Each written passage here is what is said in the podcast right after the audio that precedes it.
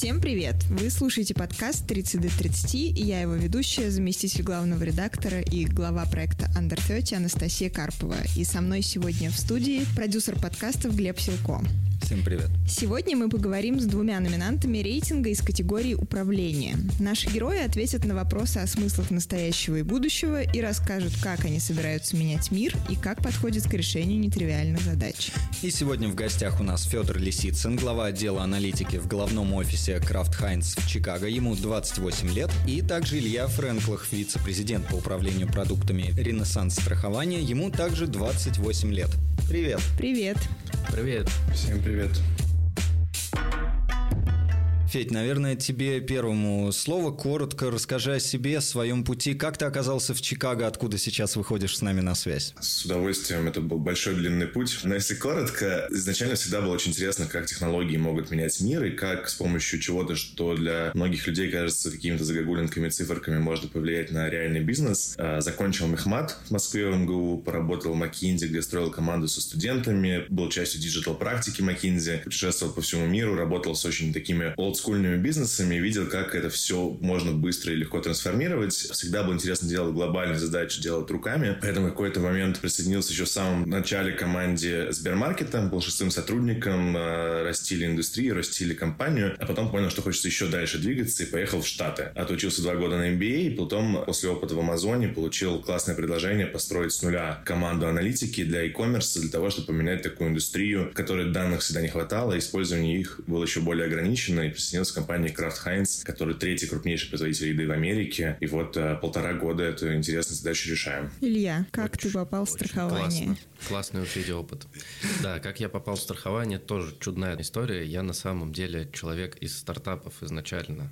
Если там отмотать назад, я вообще всегда был таким около IT душой, но около бизнеса профессионально. То есть я даже учился в вышке на экономическом факультете, а параллельно фрилансил, разрабатывал программки, зарабатывал деньги, чтобы в кафе можно было ходить с девчонками.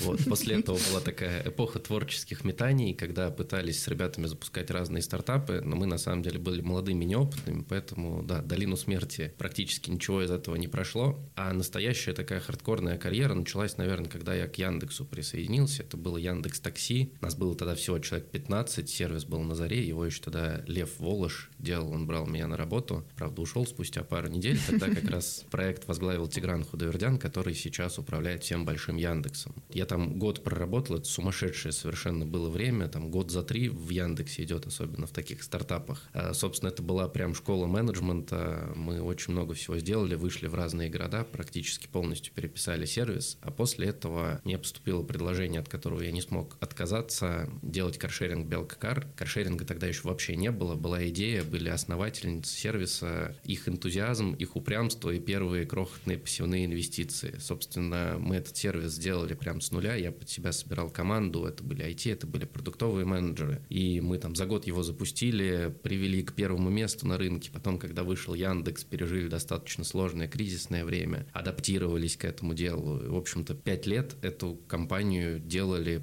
вкладывая в нее все, вкладывая в нее душу. После этого я очень долго думал, чем мне заняться. Были варианты как раз тоже уехать куда-нибудь. Были варианты пойти в какой-то такой классический IT-бизнес вроде Яндекса и Мейла. Но в итоге самым сильным соблазном стало прийти в консервативную индустрию и попробовать применить там современные стартаперские методы. Собственно, идея простая. Мы в стартапах умеем делать классно, быстро и эффективно, а в крупном бизнесе есть очень много ресурсов, очень много потребностей. И кажется, что если эти вещи совместить, может случиться прорыв. Собственно, вот к этому прорыву я сейчас и иду. Круто. А как вот в такой костной индустрии, как страхование, относится к инновационным подходам? Ну как? Как коллеги в Ренессансе на тебя смотрят косо? А, да нет, на самом деле Ренессанс среди страхования прям инноватор если так посмотреть на этот рынок. В целом у компании есть желание и воля меняться в лучшую сторону. То есть коллеги скорее хотят с рынка забирать самые лучшие кадры, которые расскажут им, как же эти изменения проводить. И я в этом плане очень помогаю, то есть мы вполне хорошо срабатываемся. Давайте перейдем к первому раунду, и мы с Глебом зададим вам несколько вопросов, через которые попытаемся понять, что для вас самое важное, и как вы видите суть событий и свое место в этом мире.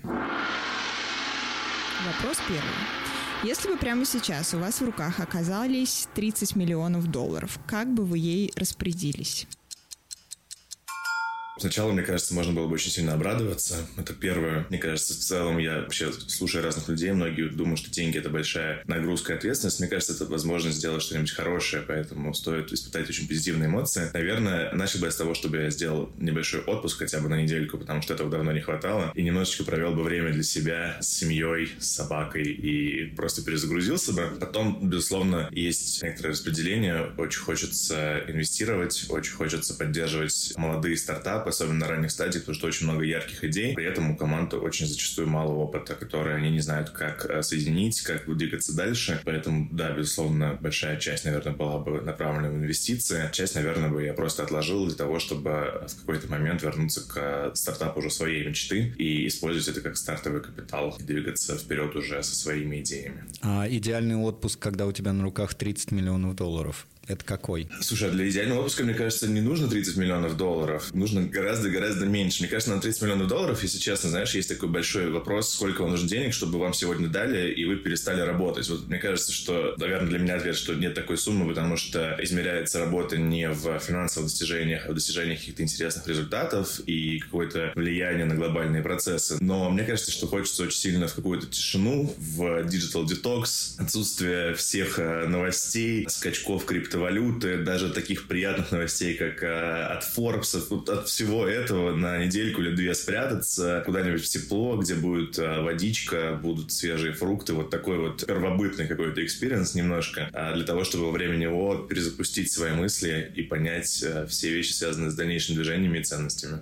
Хорошо, так, Илья. Я на самом деле в отпуск не хочу у меня все хорошо в этом плане. У меня, наверное, есть такой здесь комментарий, что в жизни есть две ценности основные. Это свобода и самореализация. А деньги – это просто средство достижения этих ценностей. Чтобы получить свободу, мы берем 50% суммы и делаем консервативный инвестиционный портфель. Это значит, что в будущем не надо переживать о своем достатке. На эти деньги можно спокойно жить, существовать до самой старости, еще пару поколений, я думаю. Затем берем 30%. 30% мы инвестируем во что-то более рисковые. Это и крипта, которую Федор упомянул, это и какие-то акции, авантюры, собственные эксперименты. Остается 20%, из них 10 мы откладываем на то, чтобы делать что-то свое для души, какой-нибудь проект, какой-нибудь бизнес. У меня пока нет какой-то большой идеи, в которую я был бы готов прям завтра идти инвестировать, но я бы обязательно отложил какую-то сумму на это. И оставшиеся 10% на жизнь, на повышение качества жизни я бы потратил. Повышение качества жизни я всех спрашиваю. Это что? Как на себя себя-то потратить хоть часть этой суммы. Я понимаю, что у вас такой управленческий, стратегический, визионерский подход и отношение к деньгам, но если хоть что-то на себя Слушай, тратить... Слушай, ну ничего себе, 10% это 3 миллиона долларов же целых. Это прям а очень, на очень что? большие деньги. На что? А на что? Да слушай, не знаю, какая-то недвижимость, какой-то отдых, какие-то покупки личные. Я на самом деле сейчас живу очень аскетично. Я не умею шопиться, я не умею тратить большие суммы денег, и я бы, наверное, эту сумму инвестировать в то, чтобы научиться это делать вообще. Мне вот это не нужно сегодня. Гид по шопингу профессиональный. Да-да-да. Профессия будущего, да, записывайте. Про себя это интересная вещь, потому что на самом деле кажется, что 10% это всегда мало, а 3 миллиона, вот люди за эти деньги даже в космос э, летают, бывают. А мне кажется, такая возможность не часто бывает. Поэтому, может быть, попробовать действительно что-нибудь такое совершенно outstanding и необычное, какой-то такой experience, который в целом, что называется, ни за какие деньги не купишь, но если есть э, лишних 3 миллиона в этой ситуации, то, может быть, можно и купить. Поэтому потратить на себя для того, чтобы остались эмоции, впечатления, очень важно, мне кажется. Да, мне кажется, мы получим эти деньги и устроим брейншторм совместно. На 6 миллионов мы точно сможем хорошо погулять, я думаю. Эту ночь никто не забудет, весь мир ее запомнит надолго. Весь мир. Переходим плавно к следующему вопросу. У нас как-то так принято, по крайней мере в России, не знаю, может быть в США, и сейчас нам Федя об этом расскажет, другой подход, но цифра 30 – это некий психологический такой рубеж, перевалив за который твоя жизнь кардинально меняется. А по мнению некоторых чиновников, ты меняешься еще и физически до неузнаваемости. Ребята, как для вас 30 лет? Имеет ли это какое-то значение? Для меня вообще не имеет, если честно. Тут, смотри, тут два подхода. Психологический и физиологический. Я ни в том, ни в том экспертом себя не считаю. Насколько я знаю, какие-то гормональные изменения в организме происходят в районе 40 лет. Когда будет 40, я расскажу. Пока без понятия. Запомним. А каких-то психологических вещей на эту тему, да слушайте, возраст – это то, как ты себя чувствуешь на самом деле. Поэтому это все какие-то конструкты, придуманные людьми, которым скучно. Здесь, наверное, как раз интересный вопрос, что с учетом того, что традиция 30 до 30 пошла из Америки, вот здесь, наверное, 30 вообще воспринимается как юниоры. Люди, которые только буквально позавчера закончили учиться, и для многих не смотрят как такой первый какой-то большой шаг, какой-то первый большой прорыв, а после 30 вроде как начинается какая-то такая молодость. И мне кажется, на самом деле ровно то же самое, что вопрос, как ты себя воспринимаешь, и вопрос то, как ты эти первые 30 лет провел, гораздо важнее, чем то, что тебе 30 наступило. И, наверное, я чувствую даже больше позитивных изменений, потому что немножко становится поспокойнее, в хорошем смысле, немножечко остается э, возможность какие-то расставлять точки над «а» и быть более, а, может быть, как-то больше применять 80-20, не бежать во все стороны. И, может быть, из-за того, что наконец-то захотелось спать хотя бы по 6-7 часов в день, а не по 3-4, как раньше, хватает времени, чтобы использовать утро вечером мудренее и вот это все остальное. В итоге возраст 30, я вот помню, как, получается, сколько, год назад мне исполнилось 27 с половиной, как это не было бы странно. И я запомнил, что я впервые подумал, что я стал ближе к 30, чем к 25. И это был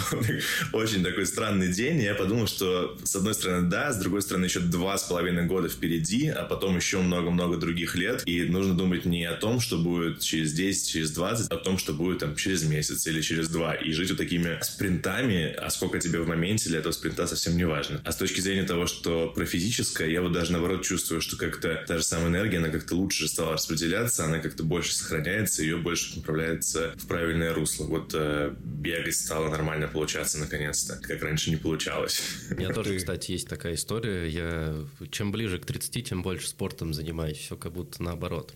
Но вообще, конечно, взросление – это история больше про опыт, чем про цифры. Ну, объехал я 30 раз вокруг Солнца. Ну, господи. В интернете миллион статей на тему «Что успеть до 30?». Вот есть ли у вас какие-то свои списки, что бы хотели успеть в работе или просто в жизни, в путешествиях, в приключениях? Да сложно сказать. На самом деле, я все время, когда вижу эти списки в интернете, это рука-лицо, потому что не бывает какой-то универсальной формулы успеха для всех. Да и, в принципе, успех – это на самом деле то, как реальность в итоге соответствует моим ожиданиям. Оставить какие-то цели перед собой надо всегда. Если пробовать усреднить, наверное, до 30 лет надо повзрослеть и найти себя, найти свой путь. То есть от 20 до 30 в среднем – это такой период творческих метаний, когда мы экспериментируем, когда мы пробуем разное, когда мы еще не обременены какими-то обязательствами, как правило. Вот тут, наверное, Федор меня поддержит. На Западе эта культура больше развита. У нас любят там рано заводить семьи, например, такие консервативные истории. А в мировой культуре, насколько мне известно, от 20 до 30 мы прям ищем себя. Задача попробовать как можно больше, постепенно сужать выборку и находить путь, который подходит именно тебе, делает тебя счастливым человеком. Если ты это к 30 сумел сделать, я считаю, это самый главный успех. А ты сумел? Да кажется, что да. Никогда не уверен, всегда сомневаюсь, но это же тоже хорошо. Говорят, умные люди все время сомневаются. Не могу не согласиться. Мне кажется, немного такой, а, может быть, чуть-чуть повторяя то, что мы сказали раньше про опыт. Хочется, может, взглянуть с другой стороны и взглянуть со стороны ошибок. Хочется вот как раз до 30 успеть наступать на все возможные грабли, которые только можно получить этими черенком от граблей по лбу, для того, чтобы приобрести вот этот именно зачастую, может быть, болезненный опыт, но который гораздо проще, наверное, воспринимать, пока какие-то фундаментальные изменения не произошли, может быть, пока какой-то рубеж не достигнут. А в дальнейшем, вот как раз с помощью вот этих ошибок подготовиться к э, следующей декаде или, надеюсь, к следующему более длительному периоду, чтобы больше на эти грабли не наступать и двигаться вот уже именно после периода этих творческих метаний по какому-то понятному пути. А с точки зрения опыта все равно, наверное, как раз возможность экспериментировать, она проявляется в очень многом, поэтому действительно хочется еще пока есть возможность и, может быть, пока не достигла каких-то масштабов, потому что особенно, наверное, в категории управления, да, пока ты там руководишь департаментом или отделом, это одна ситуация, ты руководишь большой корпорацией, корпорации, да, ты, наверное, прям совсем себе уже мало принадлежишь. И есть еще пока вот такой me-time, и хочется больше путешествовать, хочется да,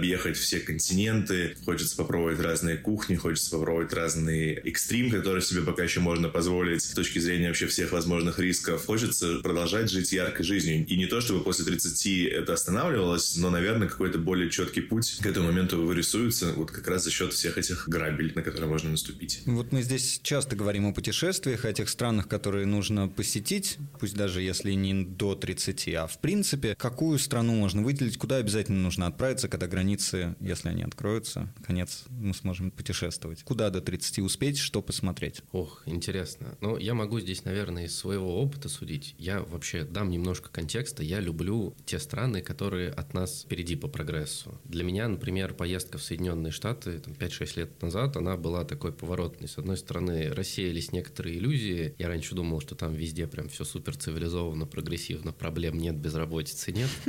А оказалось, что мы гораздо ближе друг к другу, чем казалось. Но, с другой стороны, две зоны, наверное. Нью-Йорк на востоке и Сан-Франциско, Кремниевая долина на западе, они показывают, как вообще может быть. И второе, после Соединенных Штатов я бы выделил такие азиатские страны, которые супер впереди, например, Сингапур. Я честно скажу, я там не был сам, я очень хочу, потому что это такой прям красивый цветок, который вырос вокруг э, очень специфической Азии, и, и тоже это показательный пример, как можно сделать классное эффективное развитие там, где тебя этого никто особо не ждет. Я бы вот немножко, может по-другому отошел, конечно, с точки зрения нашего рейтинга и людей, которых объединяет некоторое какое-то карьерное стремление, развитие стремления. Очень хороший подход. Я согласен. Конечно, хочется добавить в твой список Чикаго, который тоже очень классный город, где очень много всего происходит. Это как некоторая песочница, где очень много новых идей тестируется. И мне кажется, такой следующий большой кластер. Но если бы я для себя выбирал, если можно немножко как-то так э, сделать какой-то план, очень здорово съездить именно вот в разные культурные какие-то географии, потому что это очень сильно открывает наш мир. Да, с одной стороны, есть крупные города, да, есть какие-то маленькие деревни, есть африканские страны, есть при этом Южная Африка, которая совершенно другая, да, у меня есть знакомые, которые, закончив два года на MBA в Бостоне, уезжали просто в середину Африки заниматься тем, что строить там инвестиционные компании для очистки и получения питьевой воды. У меня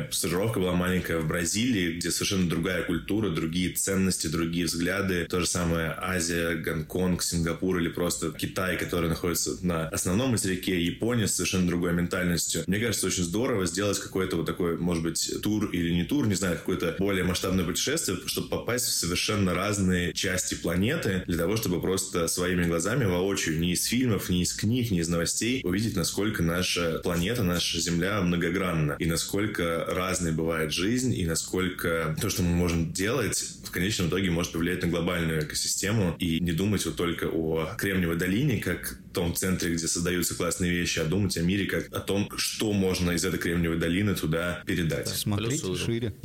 Очень круто, да. Главное успеть все. Ну что, перейдем ко второму раунду. Это мой любимый раунд.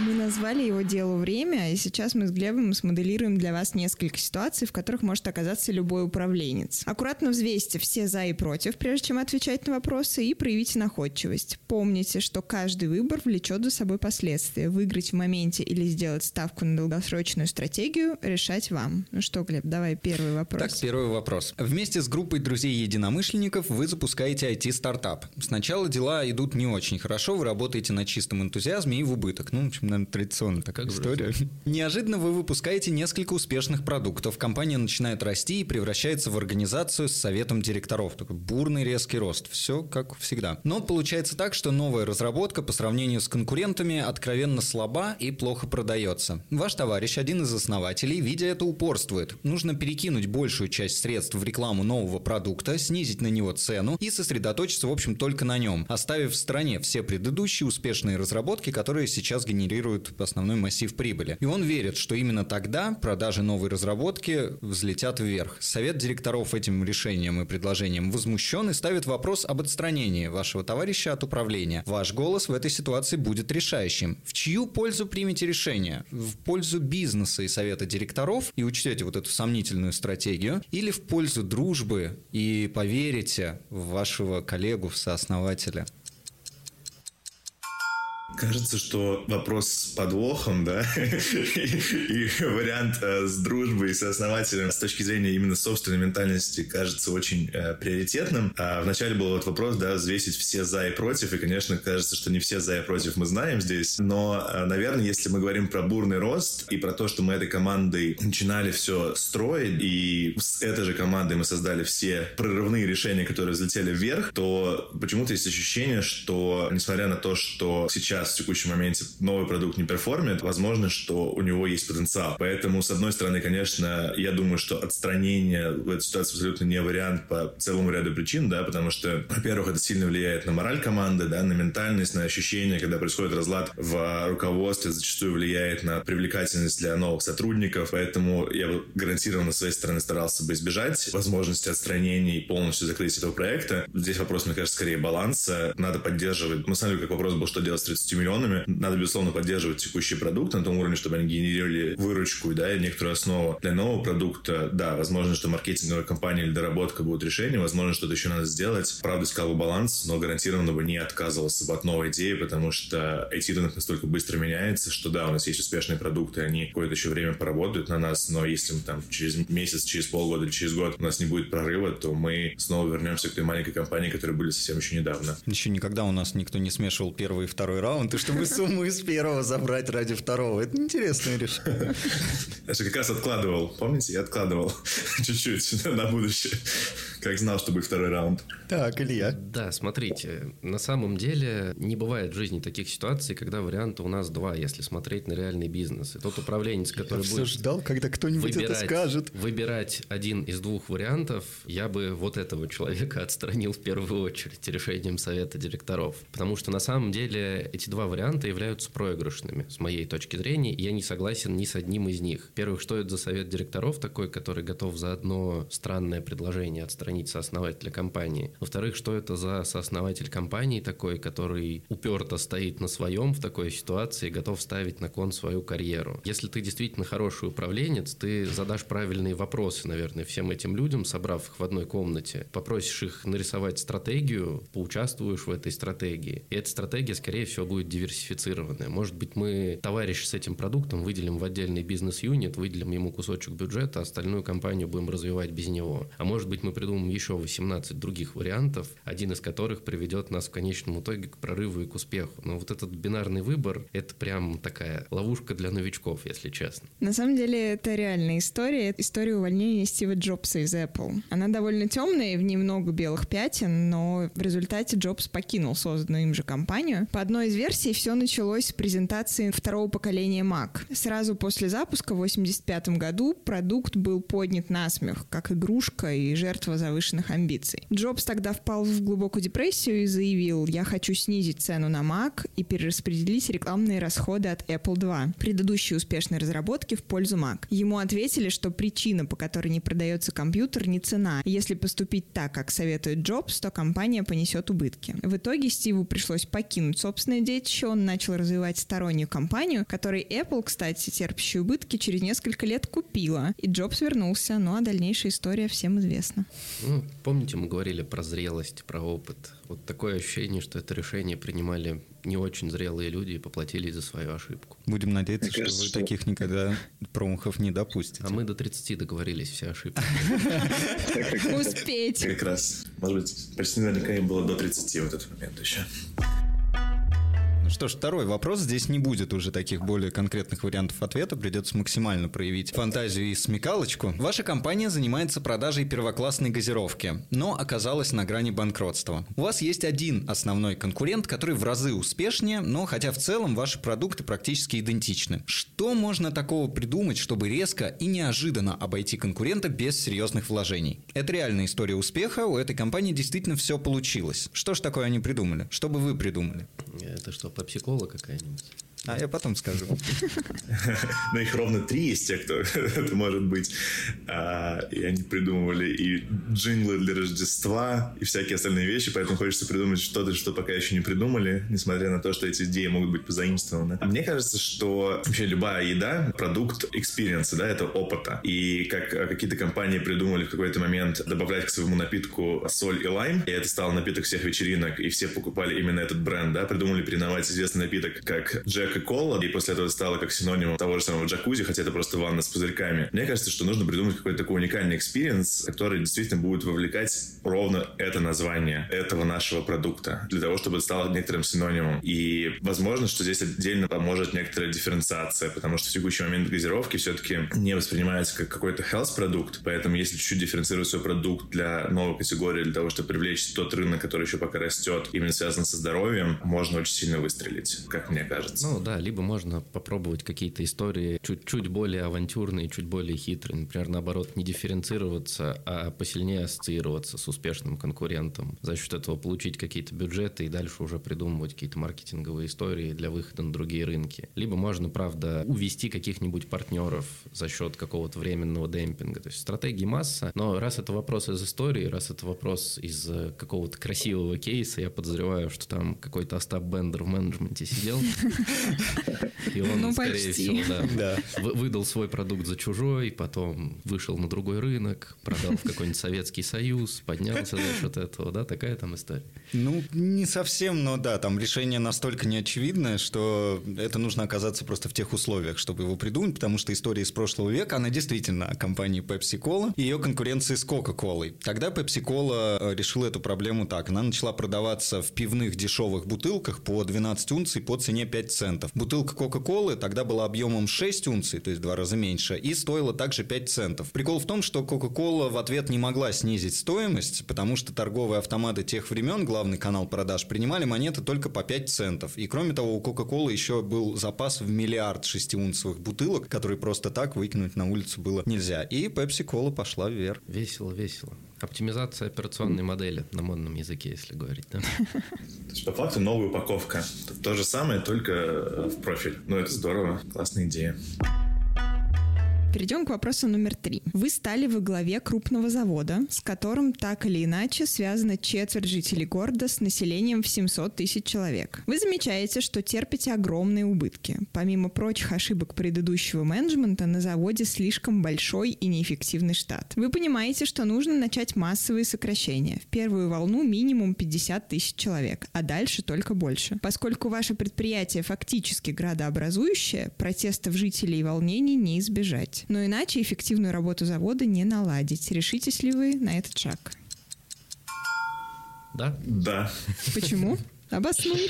Так. Э, слушайте, да как, если это предприятие градообразующее, мы сейчас затрагиваем моральную сторону вопроса, значит, банкротство предприятия – это большее из зол которых мы выбираем. Наша задача, наверное, вывести бизнес на новый уровень изначально, все-таки поднять его с колен, а затем уже стараться поднимать количество рабочих мест через какую-нибудь там вертикальную интеграцию. Может быть, мы к производству добавим еще какие-то линии сбыта дополнительные, может быть, какие-то сторонние вещи добавим. Но если вопрос выживания, здесь надо принимать сложные решения. Это требует, правда, такой груз ответственности, с которым потом придется жить, но это бизнес. Я очень согласен с этой логикой, к сожалению, наверное, для этого города и для там те цифры, которые мы слышали, да, то есть первая волна это из 175 тысяч, все еще останется 125 тысяч. Это действительно большое количество людей, которым нужно существовать и которые все еще будут составлять 15% плюс населения. Поэтому, если это градообразующее предприятие, я вот, например, не верю, что мы это решение сможем принять, к сожалению, в отрыве от политики, потому что это все равно есть некоторая ответственность перед мэрией, губернатором и всем остальным остальные, потому что, ну, 700 тысяч — это реально большой город, да, их там в России, не знаю, ну, наверное, сколько городов больше 700 тысяч, может быть, городов 25, но не больше, да, мне кажется, поэтому здесь надо, наверное, выносить на более верхний уровень, и если мы понимаем, что есть некоторая возможность получить господдержку для того, чтобы стабилизировать ситуацию, и там, не знаю, нам готовы дать какие-то налоговые льготы или какое-то доп. финансирование для того, чтобы мы вот этот кризисный этап, может быть, в некотором убытке преодолели и вышли на новый способ управления бизнесом, ровно о том, о чем мы только что сказали, но минуют эту пропасть. Наверное, это была бы первая моя попытка, которую я попробовал сделать как человек, который отвечает за, в принципе, за благосостояние, так или иначе, большого города. Но если это действительно невозможно, и у нас есть только один вариант в текущем моменте распоряжаться собственными средствами, никаких дополнительных источников нет, и мы находимся в таком сферическом коне в вакууме, то да, безусловно, к сожалению, решение только одно. Выходить на какой-то более прибыльный уровень для того, чтобы бизнес растить и стараться в будущем вернуться обратно. Наверное, одна из опций, которая у меня есть в голове, в целом какая-то, может быть, балансовая, попробовать сократить какие-то оверхеды руководства или кого-то, кто менее чувствителен к этому всему. То есть, условно говоря, понятно, что подписаться для высшего руководства, поработать сколько-то времени без зарплаты, наверное, гораздо проще, чем уволить 5000 человек взамен на это. Поэтому, наверное, одна из общих вещей в целом сокращение расходов на штат с некоторым моментальным снижением, некоторым более равномерным распределением убытка для города с целью высвободить средства, чтобы бизнес растить, чтобы потом вернуться на предыдущий уровень. Идеальные ответы. Вы фактически пересказали реальную историю, которая, увы, произошла в нашей стране, и поэтому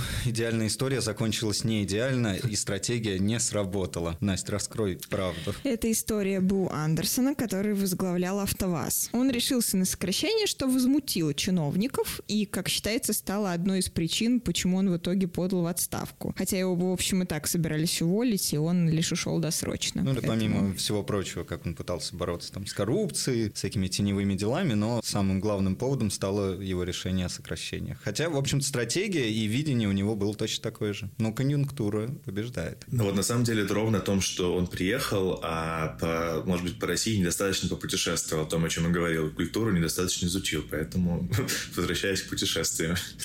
Да, страновые риски. Да, да, их много очень историй про очень классных управленцев с очень классными идеями, которые забывали о том, что экономики и ментальности отличаются между собой. И очень большое количество крупных компаний просто копи-пейст уже существующей стратегии заканчивался огромными провалами в других странах. Поэтому важно, важно помнить о том, кто тебя окружает. Коротко попытаюсь задать глобальный вопрос тебе, Федь, но тебе оттуда как раз виднее. Мы вроде всегда привыкли смотреть на Запад. Власти сейчас у нас наоборот говорят туда не смотреть. И ты сейчас находишься там и говоришь, что копипейст часто не работает. Действительно ли стоит нам, находясь здесь в Москве, смотреть на то, как вы там делаете дела и насколько вообще отлично от российского подхода там делаются у вас дела? На самом деле, мне кажется, здесь вот очень большая дифференциация происходит, как говорили про города, крупные города, да, и какие-то rural areas, да, то, что называется. Очень важно понимать масштаб бизнеса. С точки зрения управления крупными корпорациями, мне кажется, что все очень похоже. Нет реально глобальной разницы. Безусловно, есть немножечко больше какой-то защиты прав сотрудников, может быть, немножко это более фундаментализировано, немножко более продуманы какие-то социальные аспекты. Но глобальное именно управление процессами между крупными компаниями очень схоже. И мне кажется, это такая больше как глобальная практика. И, наверное, об этом всегда все говорят, когда там тот же самый менеджмент консалтинг, то зачастую идеи очень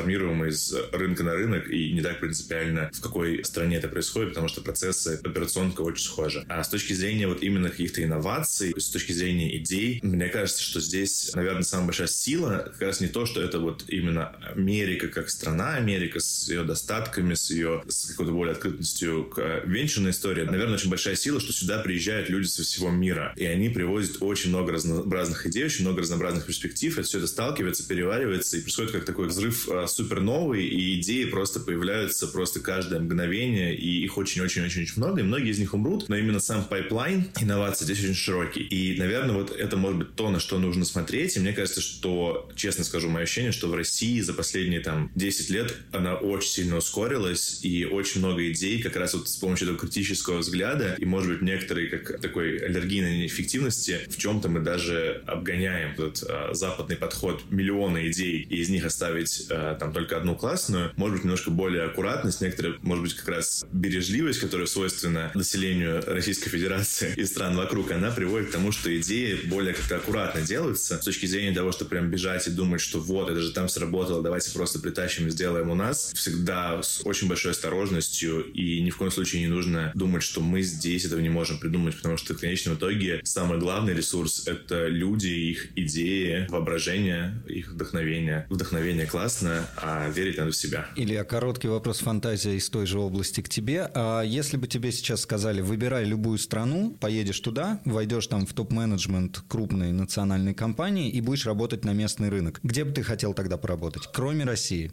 Ну, я, если да, ты на самом деле предугадал ответ, потому что я бы не захотел никуда уезжать, если честно. Потому что у нас очень большая зона роста, очень большая зона развития. И здесь мы знаем рынок, здесь мы знаем, как его можно улучшить, и нам как раз проще подглядывать. Вот то, что Федя говорил, копировать нельзя, надо вдохновляться, да, я полностью согласен, но можно вдохновляться и адаптировать под нашу действительность. А если брать какую-то другую страну, я бы искал что-то похожее на Россию. То есть страна с потенциалом, страна на самом деле такая развивающаяся, но в которой есть масса возможностей для роста. Украина. Бразилия. Прекрасная страна Бразилия. Очень много таких примеров, да, на самом деле. БРИКС очень хорошо здесь подходит. Классно делать бизнес там, где все не сделано до тебя, где есть потенциал. Когда ты в гонке, вторым идти проще, а где-то ближе к финишу уже обогнать. Круто.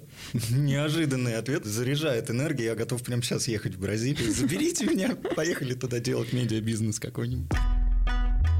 У нас заключительный раунд, который мы назвали «Визионерство». Говорили о вас, о вашем месте в этом мире, посмотрели, как вы находите выход из нестандартных бизнес-ситуаций. И теперь время поговорить о том, как вы видите мир в перспективе. Ведь, напомню, 30 до 30 – это глобальное сообщество молодых визионеров, которые уже начали менять мир и еще больше смогут изменить его в будущем при должном желании и усилиях. И получается, что судьба многих людей оказалась в ваших, ребята, руках. Какой же она будет? Итак, представим, что от настоящего момента прошло 30 лет. Каким вы видите мир и себя к этому времени? Ничего себе вопросы, господа и дамы. Хорошо, давайте подумаем. Спустя 30 лет, 30 лет это такой период, когда действительно конъюнктура может достаточно сильно поменяться, и те вещи, которые сейчас находятся в зародыше, будут уже комодити. Это биотех, во-первых, медицинские прорывы, то есть, наверное, мы уже сможем печатать органы на 3D принтере, продолжительность жизни людей, наверное, достаточно сильно возрастет. Поэтому, несмотря на то, что мне будет 58, выглядеть я буду на 26 примерно. Даже помоложе, чем сейчас, то есть на два года. Нет, сейчас я на 23 выгляжу. А, извините. Мне можно, мне все говорят, что я на 19 выгляжу при возрасте в 26, так что Да, ладно. Ты, кстати, еще на Петрова похож. Да, я, это мой брат, я так люблю говорить. Да, собственно, что еще произойдет? То, что сейчас переходит в цифровое поле, будет в нем окончательно. То есть автоматизация, роботизация уже станет прошлым веком. Уже, наверное, нейронные сети будут управлять производствами, наверное, человеческие профессии уже будут больше связаны с креативной отраслью скорее, чем с ручным трудом, чем с э, написанием даже программного кода с какой-то логикой. Я думаю, это дело будет уже давно автоматизированным. И люди, наверное, станут ближе к таким правополушарным, креативным, гуманитарным, потому что все, что касается планирования, все, что касается механики, все, что касается техники, я думаю, через 30 лет уже будет автоматизировано. Ну, либо будет еще в процессе автоматизации, то есть это процесс, это движение, это тренд. Федор, помогай. Слушай, я вот просто думаю, получается, что как было 30 лет назад, мир же ускоряется, есть все эти вещи связаны с циклами, да, то есть получается, что должно произойти гораздо больше, чем за предыдущие 30 лет, а за предыдущие 30 лет произошло уже так много всего, да, что нужно, условно говоря, то же самое, только в два раза больше. И тут, мне кажется, просто даже нужен супер какой-то компьютер, чтобы все это в голове запроцессить, но мне очень импонирует то, что ты сказала, оно, мне кажется, применится не только вот на какие-то бизнес-вещи, но на нашу повседневную жизнь, что мне кажется, что очень многие рутины, которые в целом капиталы и время затратны, да, они будут все проще и проще достигаться, и действительно высвободится больше такого свободного времени, которое люди смогут инвестировать в себя, в то, что действительно их делает счастливыми. И, наверное, я очень хотел бы в это верить. И, может быть, это немножечко такая утопическая картинка, но хотелось бы, чтобы это тоже расширялось бы на более глобальный мир, потому что есть очень много глобальных проблем, которые сейчас находятся за спектром приоритизации, да, связанные там и с э, голодом, связанные с глобальным доступом к медицине, связанные с глобальным доступом к образованию. И вот это все автоматизация, переход в онлайн, мне кажется, что он в итоге продолжит стирать границы. Мне что-то подсказывает, что крупные компании, которые сейчас и так все боятся, там, Google, Facebook, Amazon, которые контролируют уже полмира, будут становиться все больше и больше, а их социальная адженда будет становиться все сильнее и сильнее. И в конечном итоге все хейтеры, которые скажут, вот Google все для себя, э, Amazon только зарабатывает э, на новые супер яхты для Безоса, в итоге скажут, что, ну, как бы да, а с другой стороны, блин, у нас теперь есть образование во всех странах, есть медицина, есть вакцины, даже те, кто ненавидит вакцины, все равно так скажут. И я очень надеюсь, что за следующие 30 лет э, просто шифт вот от, ну, как мы только что проговорили, что 30 лет мы наступали на свои грабли, получали полбу, э, совершали ошибки, да, себе создали какой-то костяк, и теперь мы можем двигаться дальше. Вот очень надеемся, что вот этот стремительный рост мира за последние 30 лет, когда, в принципе, по факту это интернет только за эти 30 лет стал частью нашей жизни, а до этого это так было что-то странное, сомнительное, что это принесется дальше и повлияет на очень многие сферы жизни и поможет вот этому поколению э, ранних 90-х, да, поможет э, провести некоторую взрослость в этом мире э, к Да, созиданию. в общем, Илон Маск на Марсе построит дата-центр, значит, загрузит себя в интернет, будет через свою нейросеть управлять корпоративной технократией на планете Земля. Класс. И ананасы выращивать на Марсе, да, обязательно. Отличный план. Живем и ждем. У нас остался последний вопрос, и хотелось бы обсудить с вами рейтинг 30 до 30 через 30 лет. Как вы считаете, изменятся ли критерии, как будут выглядеть номинанты, молодые управленцы в частности, будут ли цениться какие-то другие навыки? Мне кажется, что, может быть, очень, у меня есть большой спектр знакомых, а, связанных с инвестмент-банкингом, и они говорят, что через 10 лет их профессии не будет. Мне вот почему-то кажется, что, может быть, вообще так случится, что номинация управленец через 30 лет тоже, к сожалению или к счастью, может, тоже уже не будет. Потому что то, о чем мы говорили, да, некоторые автоматизации принятия решений на основе современных алгоритмов, скажем так, мне кажется, оно может взять вверх. Поэтому, может быть, такой немножко, опять же, утопическая картинка, может быть, это Forbes 30 Under 30 станет больше именно про, вот, как, например, сейчас, да, развивать развивается. Раньше был спорт, да, вместе, а потом стал отдельно а, там а, спорт физический, да, и вещи, связанные с больше, и, там, и с новыми медиа, и с виртуальными играми, с всем остальным. Мне кажется, что больше будет возникать именно категории, которые влияют на мир, но не исключительно с точки зрения коммерциализации некоторые. И это будет очень классно, потому что это вот как раз правое полушарие, оно будет брать верх, будут создаваться абсолютно уверенно, что все еще новые-новые области создания некоторого креатива и арта, а может быть какие-то такие некоторые номинации чуть-чуть больше из 19 века могут быть отойдут на второй план. Да, я согласен. Это в первую очередь будет социалка, а во вторую очередь это будет креатив. То есть люди будут цениться за то, какую пользу они приносят обществу, и то, как они созидают, то, как они создают. Ну и хочется, наверное, еще надеяться, что рейтинг будет не 30 до 30, а 30 до 50, потому что продолжительность продолжительность жизни все-таки увеличится, и первые 50 лет человек будет на эксперименты тратить. А вообще вот у нас тут было еще другое мнение. Приходили ваши коллеги по списку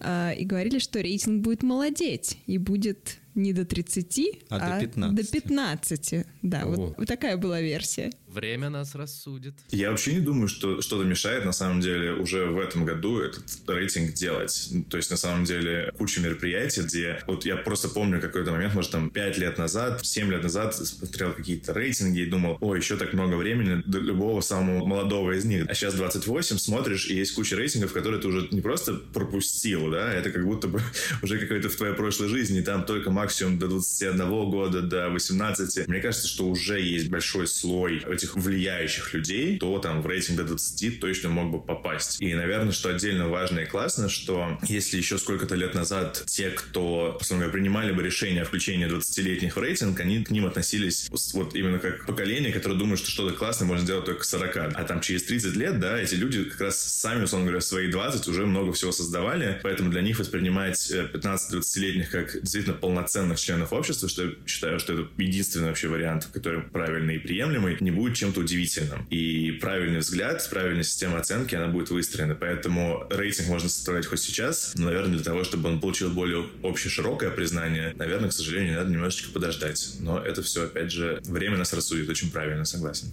Я, кстати, согласен, что молодые ребята вполне э, могут создавать и делать что-то классное. Я просто не хотел бы, чтобы люди до 15 показывали свои успехи там, в управлении, в предпринимательстве, просто потому что детство у них не хочется забирать. А вот если это что-то социальное, созидательное, там, привет, Грета Тунберг какая-нибудь, да ради бога.